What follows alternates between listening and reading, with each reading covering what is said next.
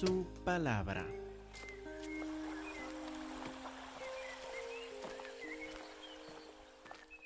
Lucas capítulo 1, versículo 3. Acuérdense de uno de los propósitos por lo cual Lucas escribió este Evangelio. Lucas capítulo 1, versículo 3 nos dice, me ha parecido también a mí, hablando Lucas, después de haber investigado con diligencia todas las cosas desde su origen, escribírtelas por orden, oh excelentísimo Teófilo. Teófilo es el nombre del que recibió el Evangelio de Lucas primero, el que primero lo leyó, el por quien Lucas lo escribió, era una persona, posiblemente su nombre ah, simplemente era seudónimo. Ah, quiere decir, no era su nombre en verdad. Uh, Teófilo quiere decir amigo de Dios, literalmente en griego. Es posible que él le dio el nombre Teófilo porque era un amigo de Dios o que esto debiera ser su nombre. No sabemos, no sabemos más de ese Señor.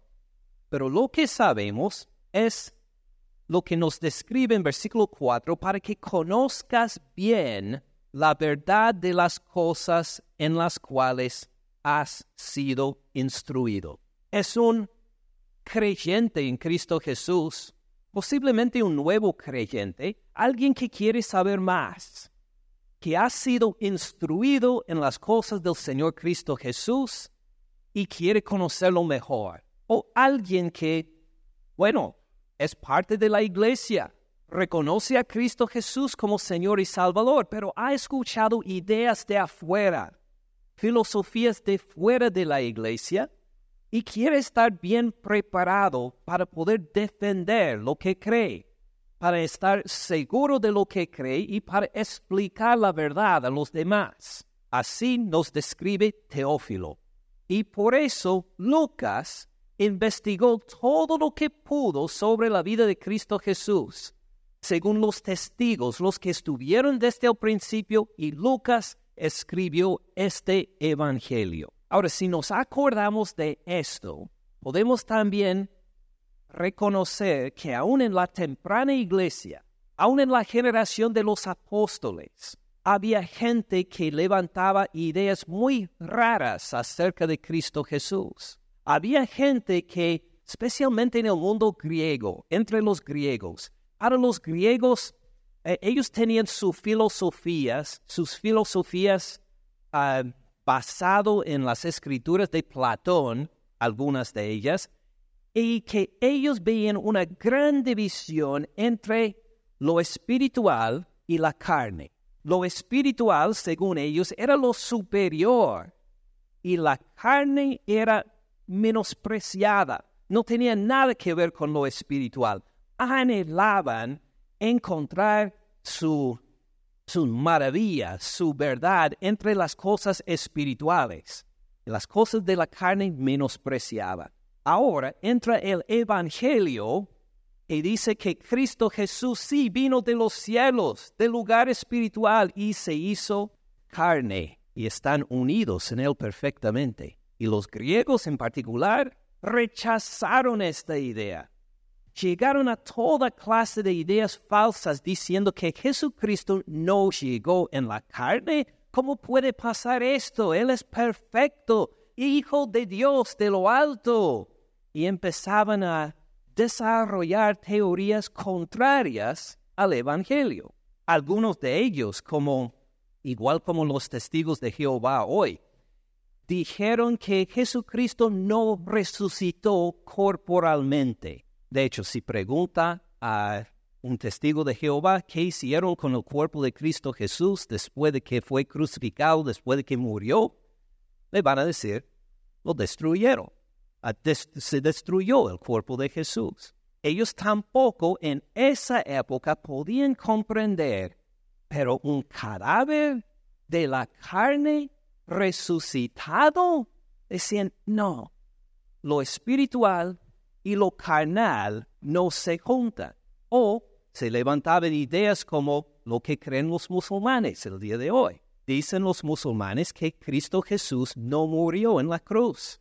Dicen que no, fue, fue, aparentó que Cristo Jesús murió en la cruz, fue Judas Iscariote el que fue crucificado. Jesucristo ascendió al Padre. Y fíjense, por estos errores en cuanto a la carne de Cristo Jesús, resucitó de veras carne como un cuerpo resucitó? Claro que sí.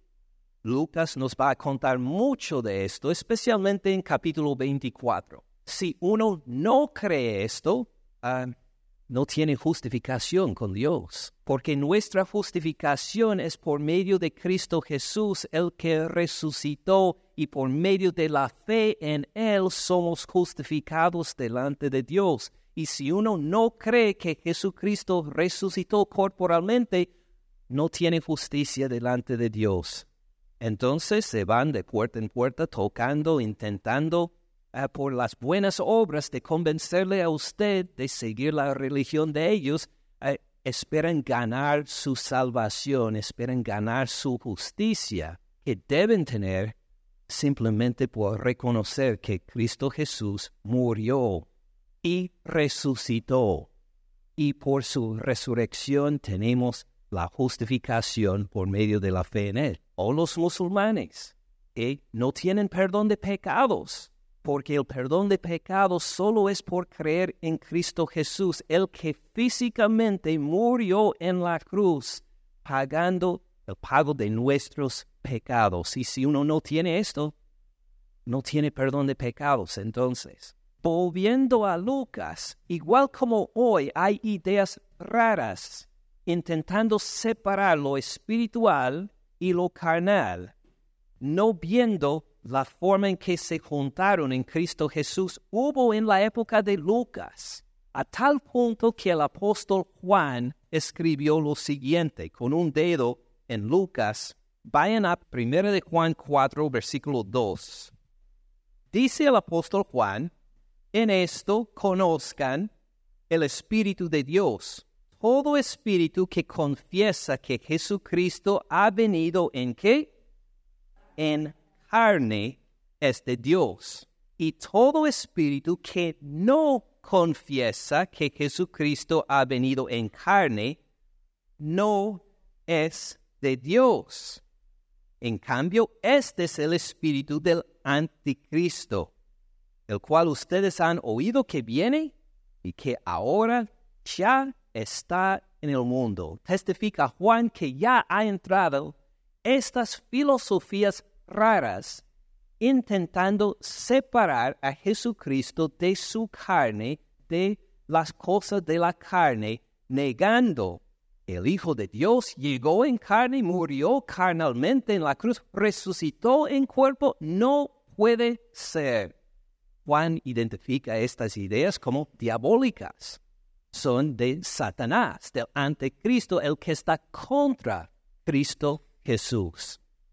Ahora, si reconocemos que en esta primera generación de la iglesia, la generación apostólica, había confusión entre algunos que seguían el Evangelio, pero escuchaban otras ideas del mundo en cuanto a, la carne de Cristo Jesús en su llegada su muerte y la resurrección. Tiene sentido entonces, porque Lucas, volviendo a Lucas 1, que dice Teófilo, este Evangelio te escribo para que conozcas bien la verdad de las cosas en las cuales han sido instruido. Tú has aprendido que Jesucristo vino en la carne que murió en la carne, que resucitó en la carne, que es el Hijo de Dios. Tú has entendido esto. Ahora lo voy a investigar, te lo voy a decir en detalle para que conozcas la verdad. Si esto entendemos, tiene más sentido aún el nacimiento de Cristo Jesús. Seguimos en Lucas capítulo 1, 34. Acuérdense de lo que leímos y estudiamos hace algunas semanas, María dijo al ángel, ¿cómo será esto? Pues no conozco varón. ¿Cómo voy a tener un hijo si soy virgen? Versículo 35, respondiendo el ángel le dijo, el Espíritu Santo vendrá sobre ti el poder del Altísimo te cubrirá con su sombra, igual como en Génesis 1, versículo 2 está el Espíritu de Dios moviéndose sobre las aguas, listas para crear de la nada, hacer de la nada la creación. El Espíritu vendrá sobre ti, el poder del Altísimo te cubrirá con su sombra. Suena bien espiritual, ¿verdad? Espíritu, espíritu. ¿Dónde está la carne? Seguimos. Por lo cual también el santo ser que nacerá será llamado Hijo de Dios. Va a nacer igual como cualquier ser humano. Será llamado Hijo de Dios porque es Dios, pero en carne también. Versículo 36. He aquí tu parienta Elizabeth.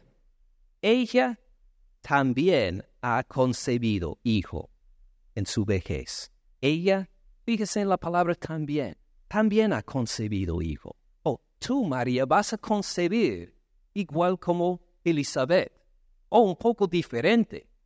En ti va a ser por el poder del Espíritu Santo. En ella va a ser por el milagro, pero con su esposo. Pero igual como ella ha concebido un hijo en su vientre, así vas a concebir tú en tu vientre también, pero por el poder del Espíritu Santo. Va a nacer este bebé, va a ser concebido este bebé como cualquier otro bebé, solo por el poder del Espíritu Santo. Va a ser un bebé de carne y hueso, el santo ser, hijo del Altísimo, pero a la vez junto con la carne. Y así siguen describiendo la parte carnal del nacimiento de Jesús. Vayan también, por ejemplo, en capítulo 2, versículo 5. Dice, para ser empadronado con María su mujer, desposada con él, la cual estaba como encinta. ¿Cuándo usamos la palabra encinta? Para describir a las mujeres que están embarazadas, que van a tener un hijo, ¿verdad? este hijo verdadero bebé de carne y hueso, le dejó que ella fue descrita como encinta. Versículo 6. Aconteció que estando ellos ahí se cumplieron los días de su alumbramiento. Jesús no llegó de un momento a otro.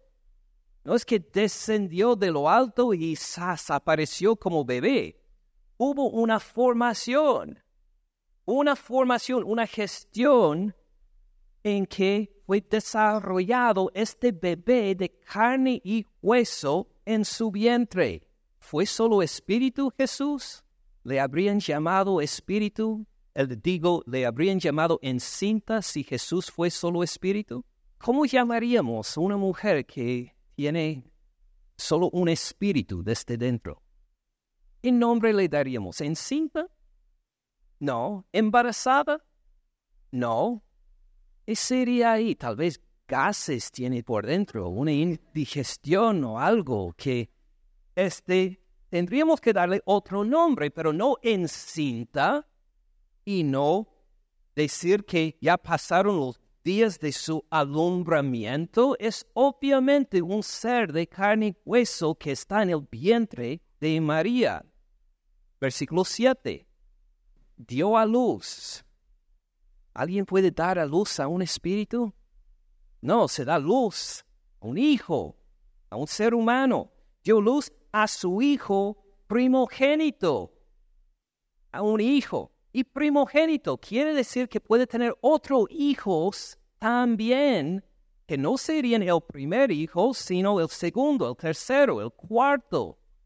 Este Jesús es de veras un niño de carne y hueso que fue concebido en carne y hueso, que fue desarrollado en el vientre de su mamá como cualquier bebé, que fue dado a luz como cualquier otro. Sigue a versículo 21. Cumplidos los ocho días para circuncidar al niño. Ahora, ¿se puede circuncidar a un espíritu? No. Otra vez es evidente ahí que es un ser de carne y hueso, Cristo Jesús. Versículo 22, cuando se cumplieron los días de la purificación de ellos, hablando de la purificación de María, porque ella dio luz en el parto, y de José, porque él ayudó en el parto, fue salpicado con la sangre de su esposa. Tuvieron que purificar a los dos. Era un nacimiento espiritual. No, al contrario, de carne y de hueso, de sangre, por eso tuvieron que ser purificados los dos, conforme a la ley de Moisés. Fíjense al final del versículo 22, le trajeron a Jerusalén para presentarle al Señor como está escrito en la ley del Señor, todo varón que abre la matriz. Todo varón, no hablando de un espíritu que llegó, obviamente un ser humano de carne y hueso, porque es varón que abrió la matriz, será llamado santo al Señor. Luego miren el versículo 25. He aquí había en Jerusalén un hombre llamado Simeón, y este hombre, justo y piadoso, esperaba la consolación de Israel. El Espíritu Santo estaba sobre él.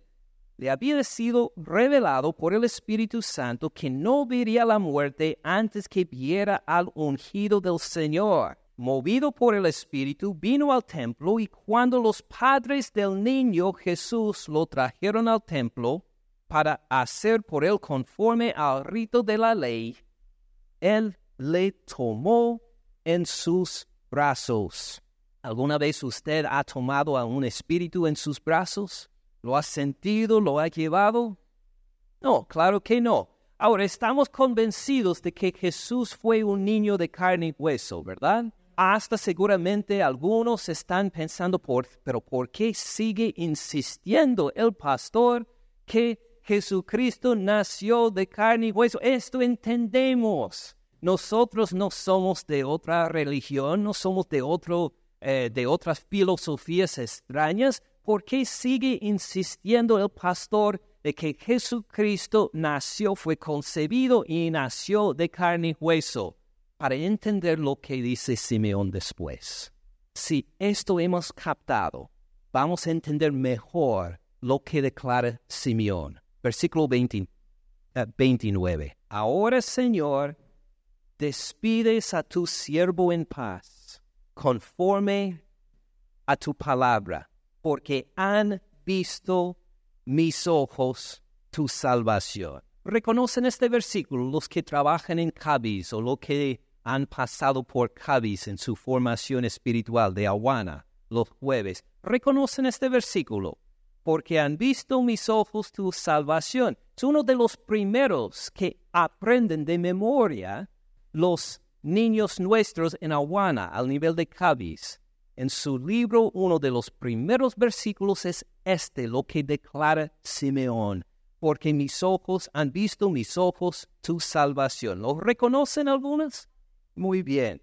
Han visto mis ojos tu salvación. No fue un sueño, no fue una visión, no fue una profecía. Han visto mis ojos, estos ojos de carne han visto tu salvación.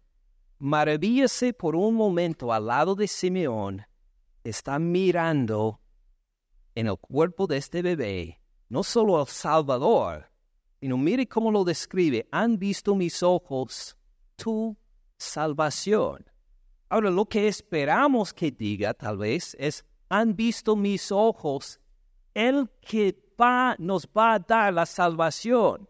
Han visto mis ojos al Mesías, al que nos trae la salvación. Esto puede haber dicho, pero no lo dijo de esta forma. Han visto mis ojos y han visto tu salvación lo podemos mirar a decir, a ver, han visto mis ojos tu salvación, ha visto que Jesucristo murió en la cruz, que resucitó, ha visto. ¿Qué quiere decir? Note que él refiere a este niño mismo, a Jesús mismo como la salvación. Lo que quiere decir, si me siguen por un momento, no es, solamente que Jesucristo trae la salvación, no solo nos da la salvación, Él mismo en carne y hueso es nuestra salvación. Ahora, ¿por qué importa esto? ¿Por qué importa el hecho de que Jesucristo mismo es la salvación? Siguen leyendo en versículo 31, la cual has preparado en presencia de todos los pueblos, la cual has preparado. Mirando a este niño en carne y hueso, le llama, no el que da la salvación, sino este es la salvación. Mis ojos han visto tu salvación, la cual has preparado. Fíjense cómo este verbo has preparado vuelve otra vez a aparecer en la carta a los hebreos. Con un dedo en Lucas 2, abren a ver qué fue preparado en Hebreos capítulo 10, versículo 4 porque la sangre de toros y de machos cabríos puede quitar los pecados? No.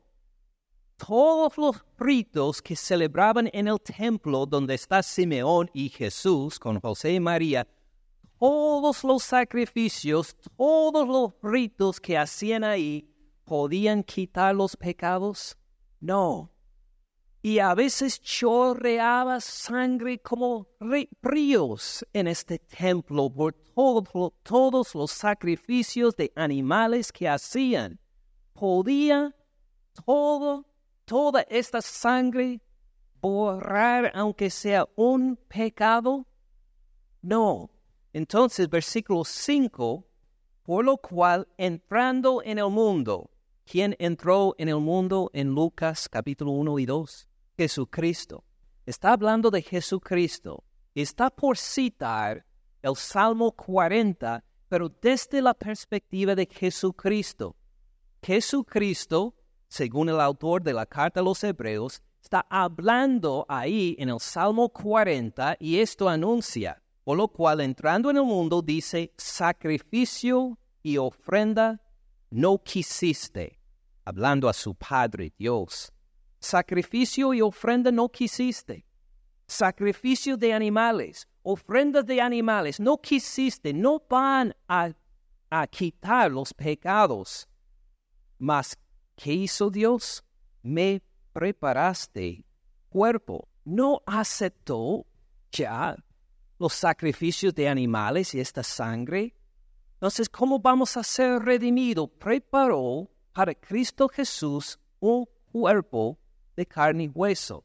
Versículo 6, holocaustos y expiaciones por el pecado no te agradaron. Esta clase de sacrificio de animales no valía para quitar los pecados.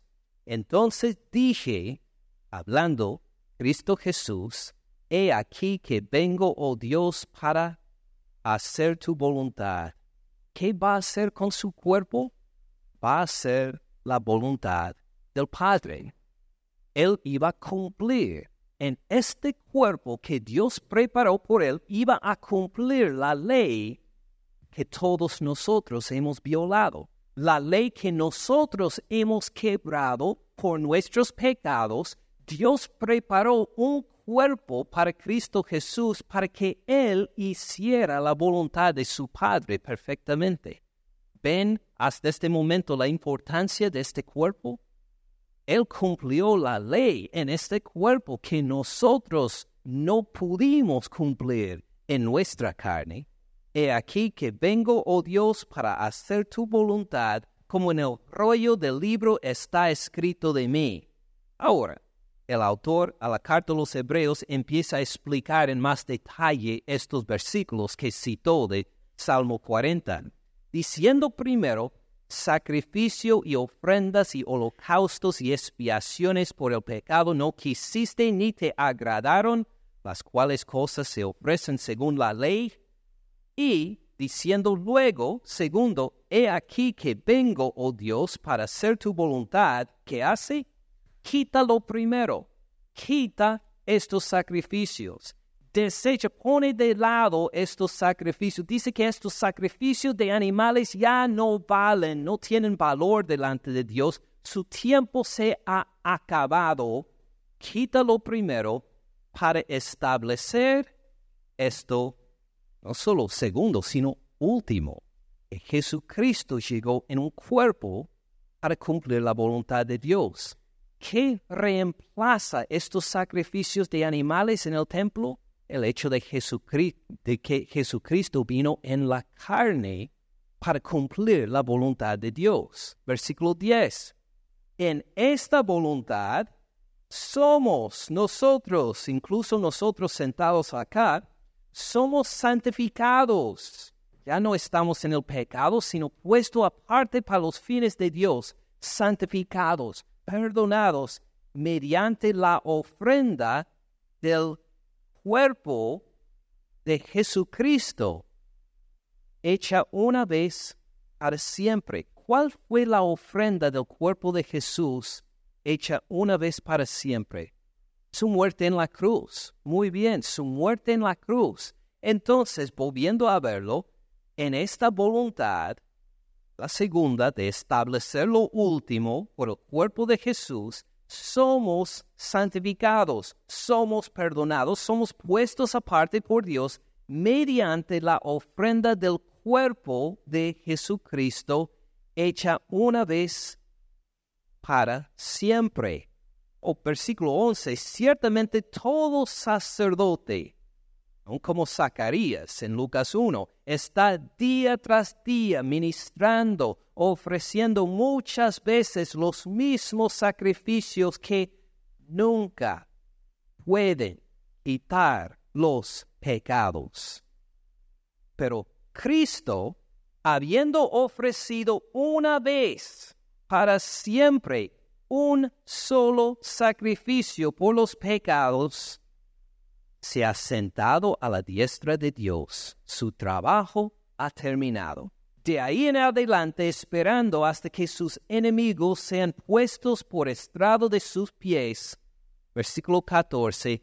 Porque con una sola ofrenda hizo perfectos para siempre a los santificados.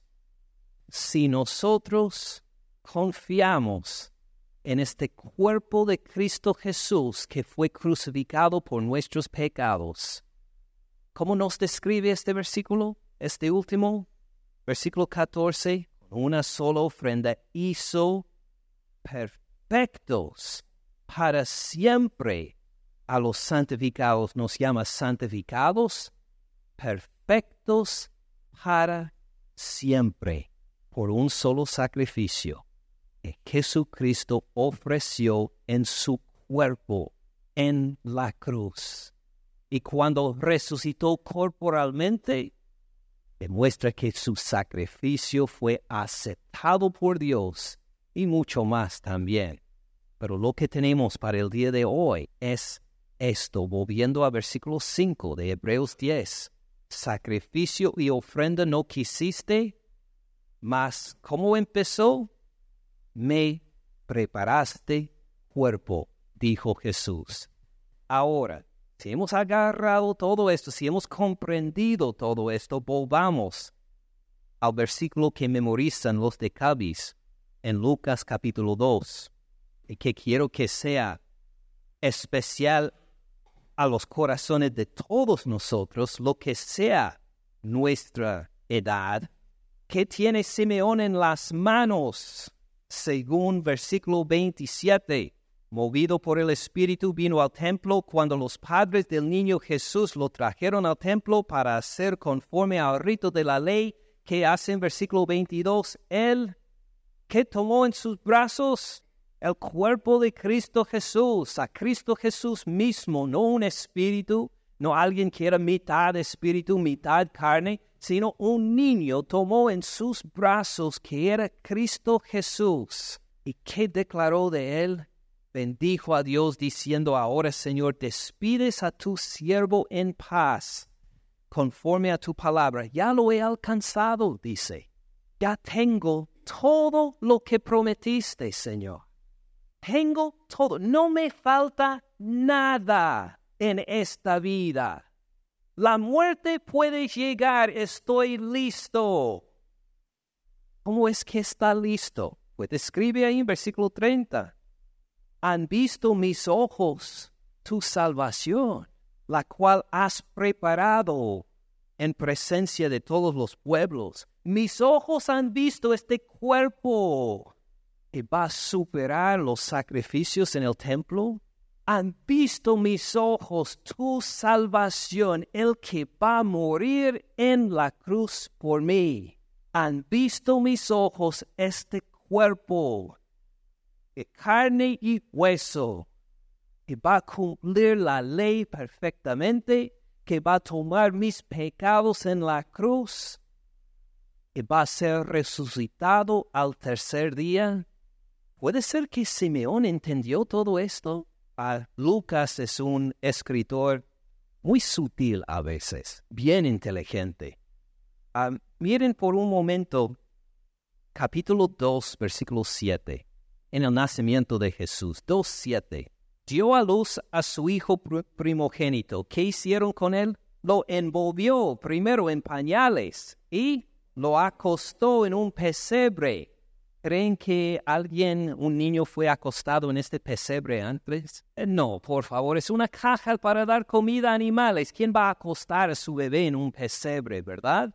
Lo envolvió en pañales, lo acostó en un pesebre. ¿Creen que Lucas solo nos dice esto porque es un detalle interesante? Ah, nos dice por más también. Sigan adelante a Lucas 23:52. Fue a Pilato, José de Arimatea, y pidió que el cuerpo de Jesús, quitándolo, lo envolvió, pero esta vez no en, en pañales, lo envolvió en una sábana y lo puso, podemos decir, lo acostó, pero está muerto. Entonces lo puso en un sepulcro abierto en una peña, en el cual aún no se había puesto a nadie. Ven la conexión con el principio. Jesús nació y en su cuerpo lo envolvieron en pañales y lo acostaron en un pesebre, dándonos una visión de antes, como lo van a enterrar ya cuando muere por nuestros pecados. Lo envolvieron en una sábana y lo acostaron en un lugar donde nadie se había acostado antes. Lucas es un escritor muy sutil que nos da estas imágenes y detalles con anticipación. Ya volviendo a capítulo 2, nos parece un detalle bien bonito, lo envolvió en pañales, lo acostó en un pesebre, él con intención está diciendo así va a terminar también su vida después de la crucifixión lo van a envolver otra vez al final de este Evangelio, oh, pero no para siempre, porque va a resucitar en cuerpo también. Aquí Simeón, en capítulo 2, versículo 27, movido por el Espíritu, ve proféticamente que este cuerpo que tiene en los brazos es la salvación de Dios preparado en cuerpo que va a ser preparado para la muerte. Y por eso puede decir en versículo 29, ahora Señor, despides a tu siervo en paz conforme a tu palabra, ya lo tengo.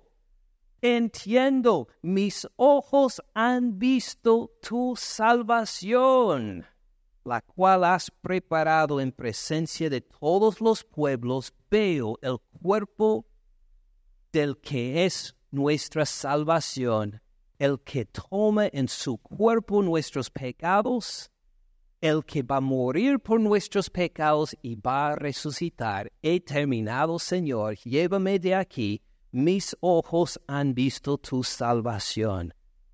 Así es suficiente la salvación de Jesús si uno lo mira, si uno mira a su cuerpo ya es suficiente esto. Uno dirá, qué maravilloso sería poder ver el cuerpo de Jesús como Simeón, de poder tenerlo en los brazos. Ojalá que yo pudiera tener esto. ¿Podría ser que Jesús es de salvación suficiente para nosotros también? Oh, claro que sí.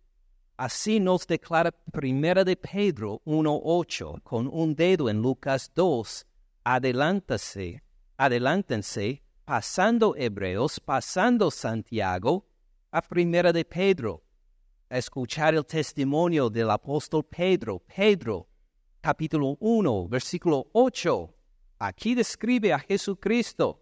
Dice, a quien aman sin haberle visto. Eh, no lo hemos visto con nuestros ojos. No tuvimos la, la bendición de poder mirar a Jesucristo en la carne. Pero todavía esta bendición de la salvación se extiende a nosotros, a quien aman sin haberle visto, en quien creyendo, aunque ahora no lo ven, se alegran, los celebran con gozo, con gozo inefable, con gozo más allá de la descripción y glorioso.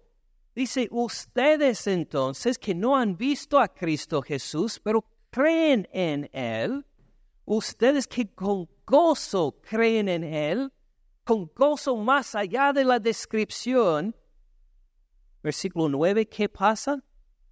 Obteniendo el fin de vuestra fe. ¿Qué es el fin de nuestra fe? La salvación de sus almas. Igual como Simeón miró con sus ojos, como describe en Lucas 2, han visto mis ojos tu salvación que has preparado, este bebé de carne y hueso, igual como él vio y creyó y celebró a tal punto a decir que ya tengo la salvación, llévame de acá. Igual nosotros sin haberle visto con nuestros ojos carnales, lo miramos con ojos de fe para decir, sí, Él es mi salvación. Él llegó en la carne, en carne y hueso, como cualquier otro bebé, pero sin pecado. Él fue desarrollado como cualquier bebé, como cualquier niño, de acuerdo con la ley, el que nunca jamás pecó y en su cuerpo murió por mis pecados.